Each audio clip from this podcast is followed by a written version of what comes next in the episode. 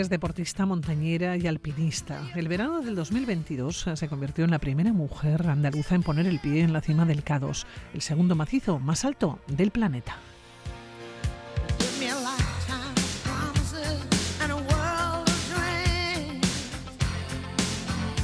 Antes de eso ya había escalado otros cinco 8000, además de otras docenas de grandes montañas de los cinco continentes.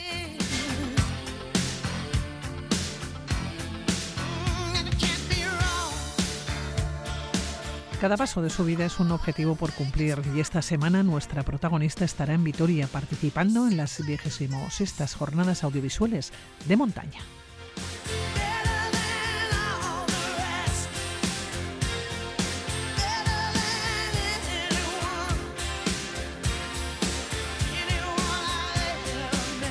Lina Quesada, bienvenida. Eguno, buenos días, ¿cómo estás, Lina? ¿Qué tal? Buenos días, muy bien, deseando de estar allí con vosotros. Oye, Lina, yo leía que eres una mujer que mira de frente a los retos. ¿Es así? ¿Ha sido así a lo largo de tu vida? Pues sí, la verdad es que mm, siempre me propongo metas que constituyan un reto importante en mi vida para llevar a cabo mm, no sé, pues objetivos durillos, ¿no? Pero que, que me mantengan activa, ocupada, entrenando, eso es importante. Oye, Lina, ¿cómo comienza tu afición a la montaña en una comunidad autónoma en la que no sé si hay mucha dedicación?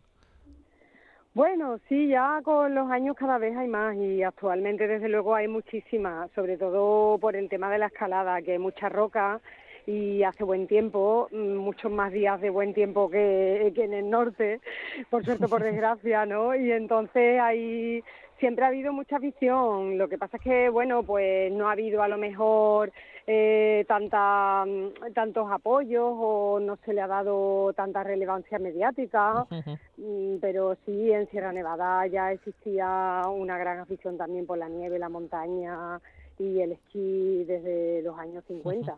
En Granada.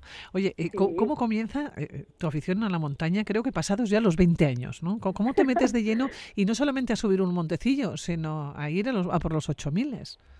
Pues sí, yo creo que, mm, que fue todo muy rápido, porque yo empecé con 24 años a escalar y, como ya estaba trabajando y tenía coche, un coche muy pequeñito, ¿no? Pues ya rápidamente lo puse a disposición de la gente que me estaba enseñando a escalar y nos íbamos todos los fines de semana a las, a las distintas escuelas que hay cerca de Sevilla, ¿no? Sobre todo, bueno, el Cerro del Hierro que está aquí en la Sierra Norte, al Chorro que está en Málaga, íbamos también a Gredos algunas veces a Galayos a escalar para el fin de semana, era una paliza porque era salir a las tres corriendo ya con la mochila en el maletero y, y nos poníamos a recorrer la península siempre la mitad, eh, la mitad sur, ¿no? Ya luego cuando llegaban las vacaciones o los puentes, pues ya nos aventurábamos a, a subir de, de Peñaperros para arriba, pero empecé con mucha intensidad, por eso yo ya era deportista antes y siempre me había gustado el deporte y la vida sana, era también corredora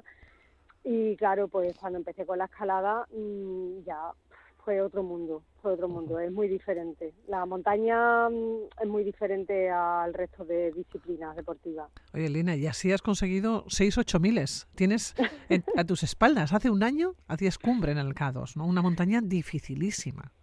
Sí, bueno, la verdad es que cuando miro atrás, no me lo puedo ni creer, pero claro, ha sido un no parar, porque yo soy muy activa y también me ha acompañado siempre la salud, no me he lesionado He entrenado siempre con mucha cabeza, por eso, para no lesionarme.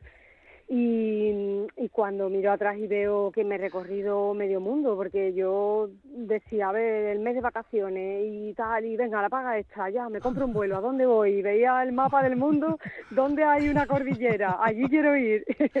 y muchas veces me he ido sola también, porque claro, ya encontrar gente todos los años, ya los amigos pues iban casándose, teniendo niños, estaban todos hasta arriba con la hipoteca, el coche, y yo decía, a mí me da igual, yo de hecho un año vendí una furgoneta y, me fui al Manaslu, vamos, sola, y, hice cumbre, digo, bueno, menos mal que he hecho cumbre, porque si después de, que me he metido en ese lío no hago cumbre, ya me muero, bueno.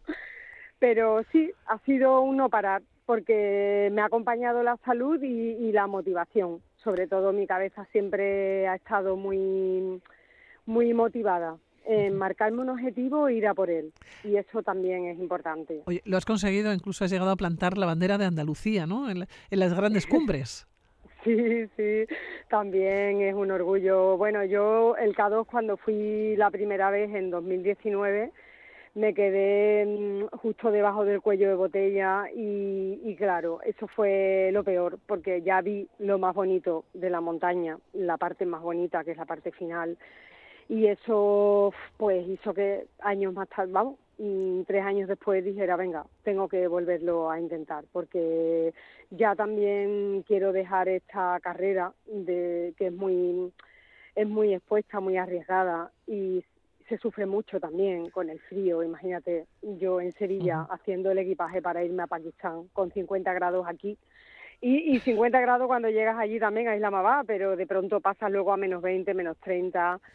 Eh, entonces dije, venga, hay que intentarlo, voy a poner toda la energía que, me, que tengo y, sobre todo también por las mujeres, ¿no? Por Andalucía, porque Mm, yo siento que también estoy representando a todo ese colectivo ¿no? de mujeres deportistas montañeras que hay en Andalucía.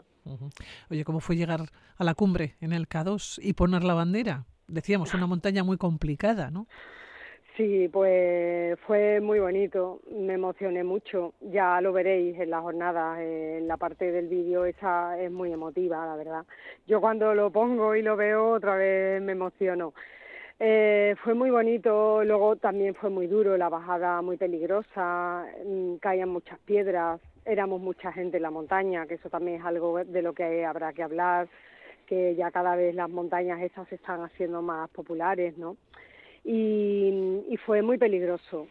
Luego también tuve que hacer la bajada en dos días, porque al ir tan lento, porque había mucha gente, pues ya no era seguro. Ya cuando empezó a oscurecer dije, hasta aquí hay que llegar y puse otra vez la tienda, otra vez tuve que sacar la tienda de la mochila, volverla a poner y bueno, pues es una montaña en la que hay que ir con mil cuidados, son pocos, vamos, o sea que hay que ir con mucho cuidado y, y ya está, cuando ya llegué al campo base y sentí la felicidad de, haber conseguido el reto, pues sobre todo mm, dije, Lina, hay que parar.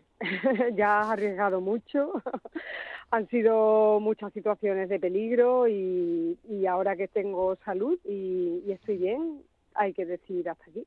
¿Eres consciente del peligro que has, que has pasado? ¿no? Que el miedo, en alguna ocasión has dicho que no te impida no cumplir tus sueños, pero has sido consciente de los peligros, has tenido miedo bueno, miedo no, porque el miedo quizás me hubiera, bueno, me da miedo. he visto que, que estaba peligrando y, y, eso me ha hecho reaccionar positivamente. No me ha paralizado, porque el miedo a veces te puede paralizar y, y eso es negativo, ¿no? El miedo en positivo, ¿no? Que he dicho, wow, esto está muy mal, aquí eh, o hace un viento muy fuerte y no se puede llegar a la cumbre, o no me siento los pies desde hace ya muchas horas y los puedo perder, eh, o bueno, están cayendo avalanchas alrededor en el momento de bajarse, muchas situaciones así mm, en las que he dicho esto está muy mal y me he acordado de otros amigos que he perdido, me he acordado de otras situaciones en las que he visto que otra gente mm,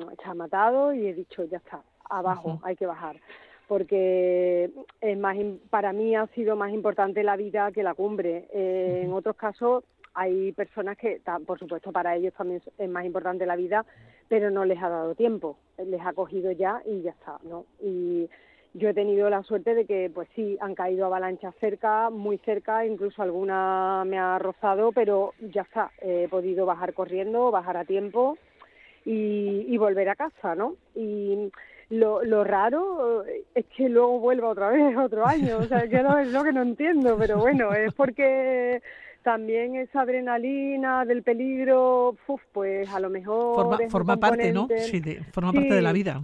Es un aliciente, ¿no? Si fuera muy fácil, a lo mejor no te gustaría ir, ¿no? También eso, mm, esa dificultad es lo que nos hace querer repetir, ¿no? Quizás. Oye, Lina, estudiaste para ser guía de montaña, te has encontrado con obstáculos por subir sola o para subir sola, ¿no? Una montaña has liderado expediciones de mujeres. para ir al, monte, como la que te llevó, por ejemplo, a Georgia. Sí, pues sí, fue muy bonito, la verdad. E, eso fue una de las cosas más bonitas que, que se me ocurrieron, ¿no? Mm, liar así a cuatro o cinco chicas aquí de Sevilla y ponernos a entrenar y hacerles ver, ver que era posible que fuéramos cinco mujeres allí en la cumbre más alta de Europa, ¿no? Algunas tenían dudas, algunas, bueno, pues necesitaban hasta el consentimiento de los padres para viajar, porque una acababa de cumplir 18 años, otra pues que con su pareja, porque decía que todas las montañas las había subido con su pareja, y bueno, pues tuvimos que hacer ahí una terapia de grupo, ¿no? Y decir, no, aquí no van a venir ni parejas, ni padres, ni nada, aquí somos nosotras solas frente a la cumbre, al reto y, hay que conseguirlo. Ya ves que el Elbrus hoy en día, los, ¿verdad? Que, que, se, que lo sube cualquiera, ¿no? Que, pero que era un reto específico para gente que, que no ha hecho eso nunca, ¿no? Vernos solas en el vuelo allí, desenvolvernos allí, con otra cultura, también estas montañas están en países en los que hay otra cultura. Oye, eh, Lina, yo, siempre pienso, ¿no? ¿Qué es lo que se siente cuando se conquista el Everest o cuando se conquista el K2? No sé si a una le entran ganas de ponerse a llorar, por ejemplo, o ser consciente de cómo se ven, eh, cuando uno está en la montaña, de cómo se ven los primeros rayos de sol, ¿no? Y la propia montaña por la que uno sube proyecta tu sombra, ¿no? En la montaña de enfrente. Son momentos mágicos.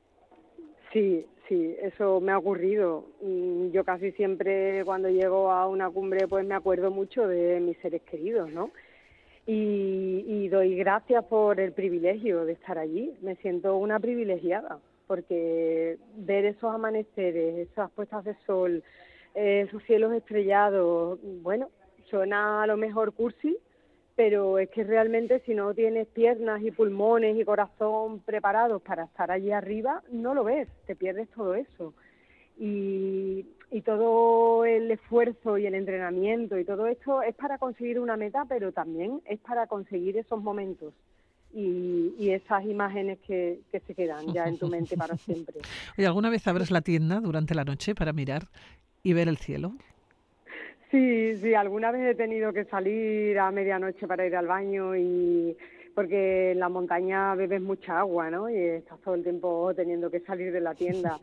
Y la verdad es que es mágico, es mágico. Allí no hay contaminación lumínica, entonces ha habido veces que he salido y me ha asustado, porque a 7.000 metros o a 7.500, o bueno, incluso en el K2, el campo 4 está a 8.000 metros, es que estás muy cerca de, las estrellas, son 8 kilómetros hacia arriba, ¿no? Entonces, la verdad es que sí, que te deja alucinado. Oye, ¿qué nos vas a presentar en, el audiovisual? ¿Qué es lo que vamos a ver? Vamos a ver a una Lina vulnerable, a una Lina fuerte, a una Lina pues que se emociona. Vamos a ver un poco de todo, ¿no? E, en esa cumbre en el K2 decíamos el pasado verano, en el 2022.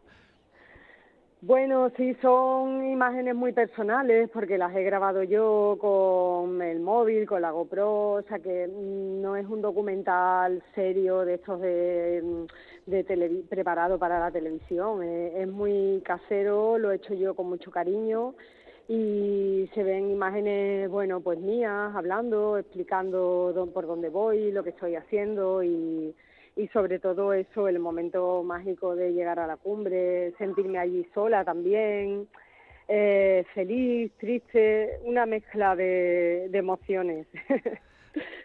Siguiente viaje, siguiente aventura, Lina, no sé si la tienes en mente. pues no lo sé, la verdad, no lo sé. Estoy viendo ya mm, cosas, muchas cosas pero bueno, probablemente sean rutas más normales de senderismo. Ahora en octubre he estado en Nepal con un grupo de amigos y, y hemos subido un 6000 he vuelto a ver el Everest, otra vez me he emocionado, ¿no? Desde la cumbre del 6000 el Everest lo tenía enfrente, la Madablan, el Choyu, montañas que he subido cuando era más joven, ¿no? Y no quería parecer ahí la típica abuela, ¿no?